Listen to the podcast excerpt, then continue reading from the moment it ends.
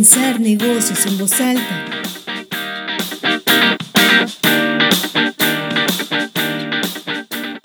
Hola, ¿qué tal amigos de la revista Decisión de Empresario? Este es el podcast Negocios en voz alta.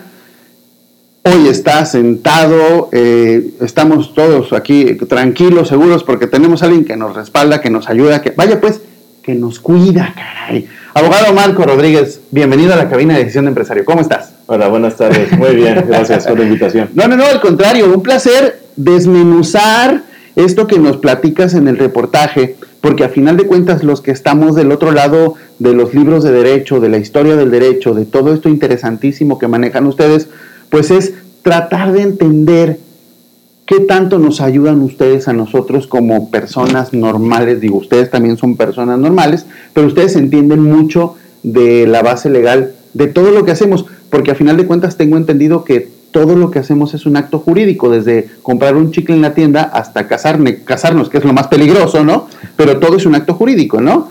Entonces, esto de la preclusión procesal, desmenúzanos, o sea, ¿Qué es para, qué, debemos entender por preclusión procesal? Mira, este tema lo escogí porque me pareció interesante y más que nada por la cuestión de, pues que esta, la preclusión va a depender del resultado del juicio. El cuidado que el abogado tiene que tener durante todo el trámite del proceso que lleva un juicio de cualquier trámite de lo que sea. En cualquier materia tienes que cuidar la preclusión, que no se configure la preclusión procesal. ¿sí?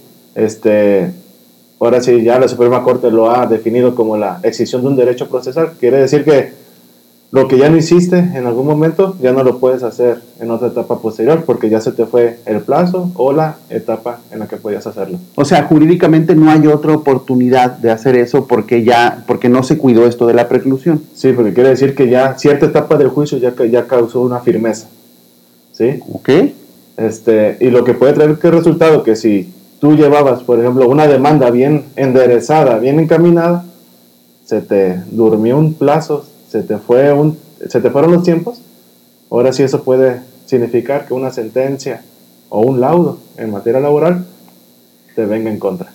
Eh, recuerdan, eh, platicábamos, es, es un mundo impresionante de cosas, pero a ver, tratando de ir más a fondo, esto que escuchamos a veces en las noticias de eh, se detuvo al presunto, porque es presunto delincuente, ¿no? y lo dejaron libre porque se armó mal la demanda. ¿Tiene que ver con esto que nos platicas o es diferente? Es diferente porque esos temas es la materia penal, que trae una formalidad totalmente distinta a los a la, cada materia tiene su propio trámite y son distintos.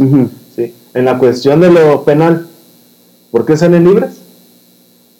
Es porque la carpeta de investigación estuvo mal integrada. Ah, y es lo que para mi punto, ahora sí, mi punto de vista, hace falta informar a los medios, porque sí, mucha gente dice, conceden amparo a Juan Pérez y contienen la libertad, ¿sí? Pero pues a veces falta, es desde el fondo, desde el inicio de la investigación que hizo el Ministerio Público de la Fiscalía, ya sea de la República o de, del Estado, pues de que se integró mal la averiguación. ahora sí, en ese caso ya, con el nuevo sistema, la carpeta de investigación. Y, y, y, la diferencia con la preclusión es que acá tiene que ver no con lo penal. En todas las materias hay plazos, ¿sí? Pero esa cuestión en lo penal fue porque se integró mal una carpeta. La preclusión es, digamos, yo presento la demanda y a mi contraparte la, la emplazo. Ajá. Él tiene, dependiendo de la, determinados días, determinados días, exactamente. Si no contesta en ese plazo, ya se le tiene por en la rebeldía por no contestar dentro del término de la ley. Es bien interesante porque parece muy técnico, pero me imagino que es muy del día a día. O sea, esto, este, esto que nos hablas de la preclusión es común, es muy común. Es muy común y también para, ahora sí, saber los plazos y los tiempos, no solamente te tienes que poner en lo que dice la ley, ¿sí? Porque ha habido interpretaciones por distintos tribunales colegiados, la Suprema Corte, en el cual nosotros, si vemos el texto, traemos una idea, pero ya hay una interpretación de un tribunal donde dice, ¿sabes qué? Este tiempo, este plazo se cuenta de tal y tal manera y no como te lo dice la ley. Entonces, ya te confías de que como normalmente lo cuentas, pero resulta que ya hay una interpretación donde te ¿sabes qué? Te pasaste por un día. Porque era el día siguiente, no el día siguiente de que surte efecto la notificación. ¿Cuál, es el, ¿Cuál es el ingrediente principal, Marco, para ser muy bueno en este tema? Escucho por ahí estar, estar leyendo mucho, estar al pendiente. De... Estar leyendo, estar apuntando, por ejemplo, lo que yo hago, si me, por ejemplo, acudo al juzgado y me notifican un acuerdo donde me dicen se te otorga tres días, lo que yo hago es en mi agenda personal apunto y en el último día si, me, si hago una anotación término para tal, hacer tal escrito. Y en el expediente que nosotros abrimos pongo término para y ya la fecha para estar al pendiente que no se me olvide. Porque ahora sí son muchos asuntos lo que uno ve sí muchos. y tienes que estar al cuidado de cada uno de ellos. Estamos hablando de ser una persona muy muy organizada. Tienes que hacerlo. Y así ahora sí desde que inicié la litigada sí me inculcó pues ahora sí quién es el titular del despacho, que también es una persona organizada y que trae día a día los expedientes. E, e, este, este, esta, esta estructura mental, Marco, de, de ser observador, de revisar detalles, de anotar todo, se traslada a tu vida personal. Tú en tu vida personal has permeado esto de, de la organización y de, ¿Eres casado, soltero? Este, soltero. Soltero. ¿Novia? Pero se ha permeado esto de la organización en tu vida personal. ¿Has notado que eres así o no? Mm, sí, y a veces siento como que exagero. Sí, o sea, se me causa mucho conflicto el ver que algo no esté mal, esté mal acomodado, que las cosas no se me no se hagan como yo las tenía planeados siempre, me cuesta trabajo. ¿Siempre fuiste así o el ser abogado te hizo así? No, fíjate que siempre fui así. ¿Sí? desde chico. ¿Sí? Por la escuela donde estudié, que era una escuela de mucho. de estar muy encima del alumno desde la primaria. Y aparte, pues mis papás de que eran estar.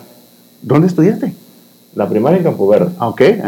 Ya en la secundaria, segundo grado, me cambié en Enrique Corona Morfín el bachillerato lo estudié en el bachillerato número 16 y ya en la universidad, ya en la Facultad de Derecho de la Universidad de Colima. Eso me lleva irremediablemente a la siguiente pregunta. ¿Cuándo decidiste ser abogado? ¿Por qué? ¿Cómo? ¿Qué pasó? ¿Cuándo decidí? Estando en la prepa traía dos, dos áreas para yo, ahora sí, desempeñarme profesionalmente. La primera la, era médico. Ajá. Sí.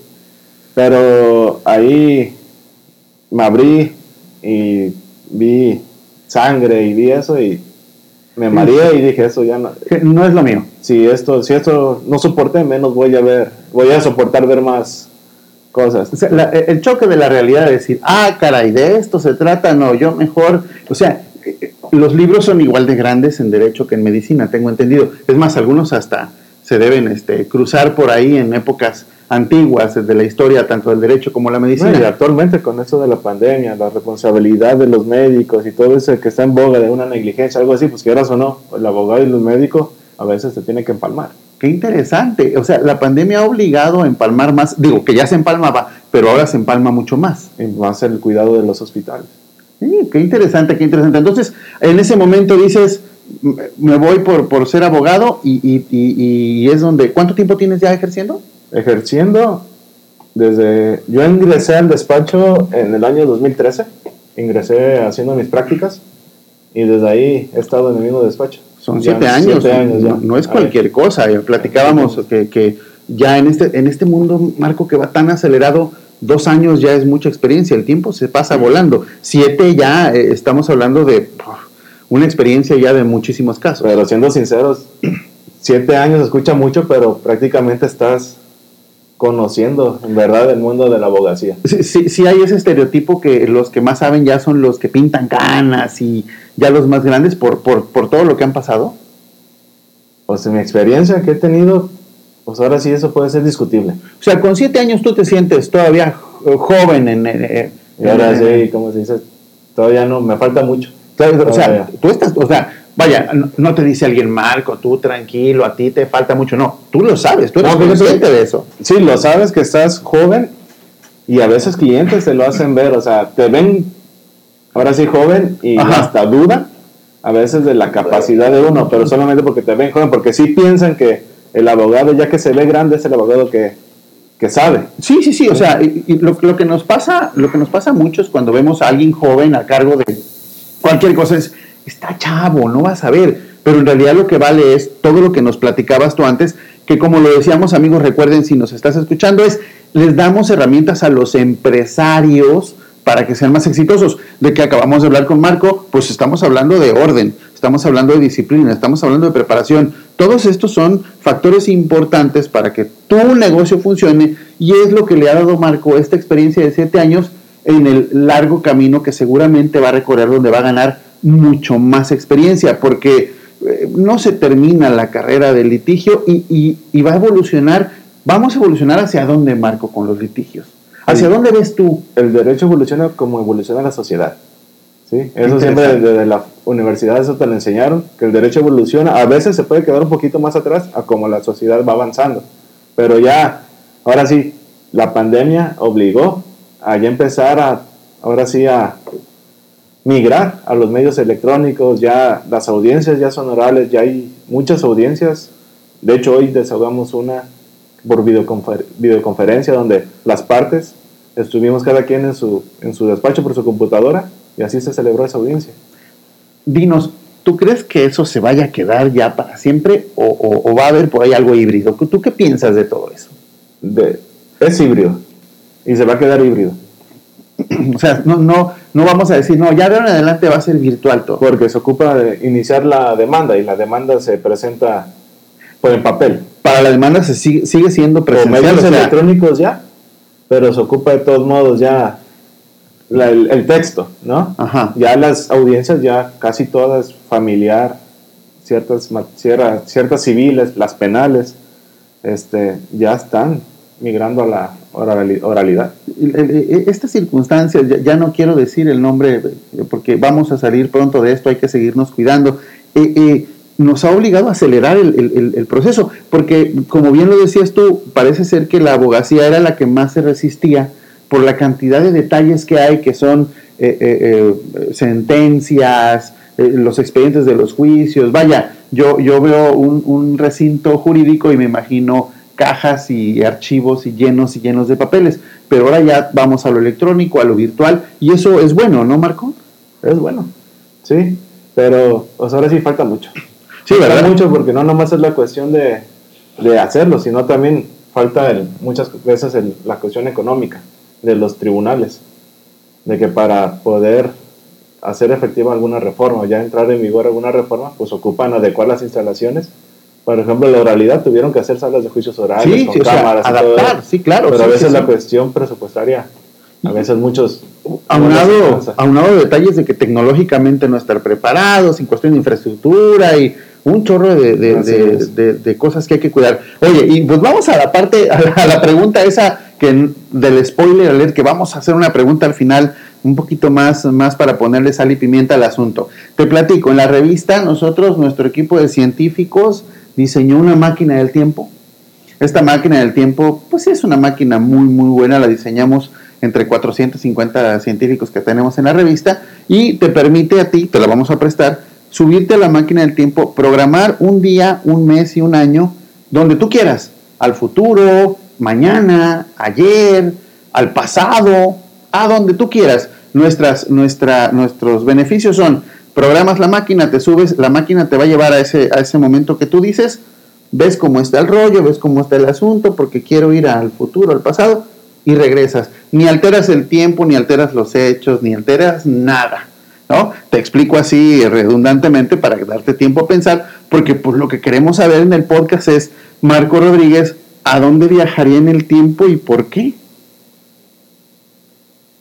Buena pregunta. Ah, esa es la idea. ¿A dónde viajarías en el tiempo? ¿A dónde te gustaría viajar en el tiempo? Al futuro. Al futuro. ¿Por qué? Ah, y más o menos como en qué fecha, Unos 10 años. 10 años adelante, hablemos de enero del 2031. ¿Por qué? ¿Qué te gustaría? ¿Para qué viajarías al futuro? Para ya conocer el, marco consolidado ya como abogado. Al marco ya, eh, ya, pintando más canas o ya, ya, ya este... En los que ya tengo yo un poquito Exacto, al, al, que, al, al, marco que ya ahora dice, yo hace 10 años era verde en este asunto, pero ahorita ya venga, este eh, puedo defender hasta a los de las guerras de las galaxias y ya estamos en ese tiempo. ahora sí. La satisfacción de verte consolidado.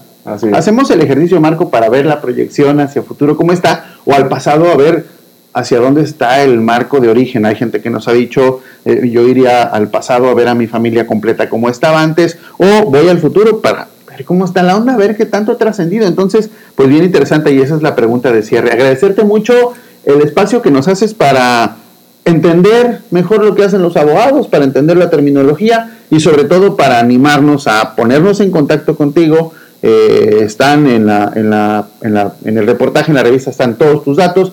Quien se quiera comunicar ahí los encuentran. Eh, nos comentabas que el despacho tiene página de Facebook. Sí, lo encuentran como Villanueva Velázquez Asociados. Ok. en Facebook.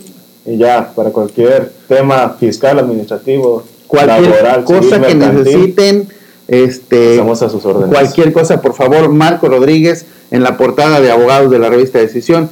Muchas gracias otra vez. Muchas gracias por la invitación. Al contrario, amigos de la revista Decisión, pues eh, síganos en nuestras redes sociales, ya están por ahí los Facebook Live de, de, este mes. Eh, estamos, eh, estamos en un giveaway de mascotas, estamos, tenemos el libro de Colima, en fin, tenemos muchas herramientas para que tú y tu negocio sigan teniendo el éxito que has eh, planeado para este año y para lo que sigue en estos tiempos. Vamos a salir pronto, síganse cuidando. Yo les digo hasta luego y como siempre, muchas gracias por dar clic. Gracias por haber escuchado Negocios en Voz Alta, el podcast de la revista Decisión de Empresario.